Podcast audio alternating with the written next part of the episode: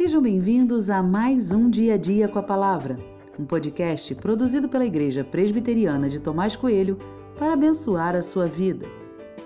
O título de hoje é Corrigindo as Motivações, que tem por base o texto de Juízes 4, 3, que diz: Os filhos de Israel clamaram ao Senhor, porque Jabim tinha 900 carros de ferro e durante 20 anos oprimia duramente os filhos de Israel.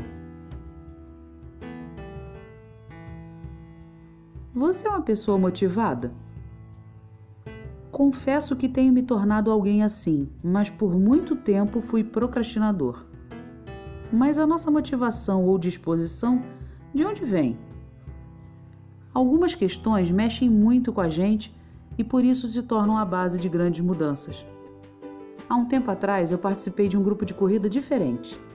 Cada corredor empurrava durante as provas uma cadeira de rodas adaptada, levando crianças com alguma deficiência motora. Conhecendo a história do grupo, descobri que o fundador do grupo era o pai de uma criança nessas condições.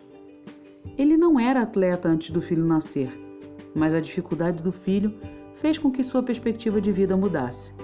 Ele se tornou um grande maratonista. Uma mudança aconteceu em sua vida por conta do desejo de fazer o filho ter experiências que sozinho não poderia ter. Outras mudanças acontecem, mas talvez as motivações não sejam as mais nobres. Em alguns casos, é o medo que motiva as pessoas. Ao olharmos para o texto, é possível ver isso. O povo clama a Deus porque não há outro jeito. Eles estão desesperados, oprimidos por um homem mau e poderoso. A motivação do povo para buscar a Deus é o medo, a tristeza, o sofrimento.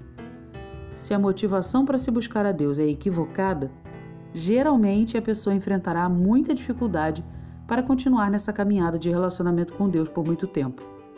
Geralmente, quando o medo vai embora, com ele também vai a motivação de se continuar um relacionamento com Deus. Vejo isso constantemente. Qual é a sua motivação em buscar a Deus todos os dias? É o desejo de ser mais rico? É a vontade de parecer com Cristo? É o medo de ir para o inferno? É preciso vasculhar o coração e perceber suas reais intenções. Corrija as motivações e só aí já haverá grande possibilidade de se obter grandes mudanças.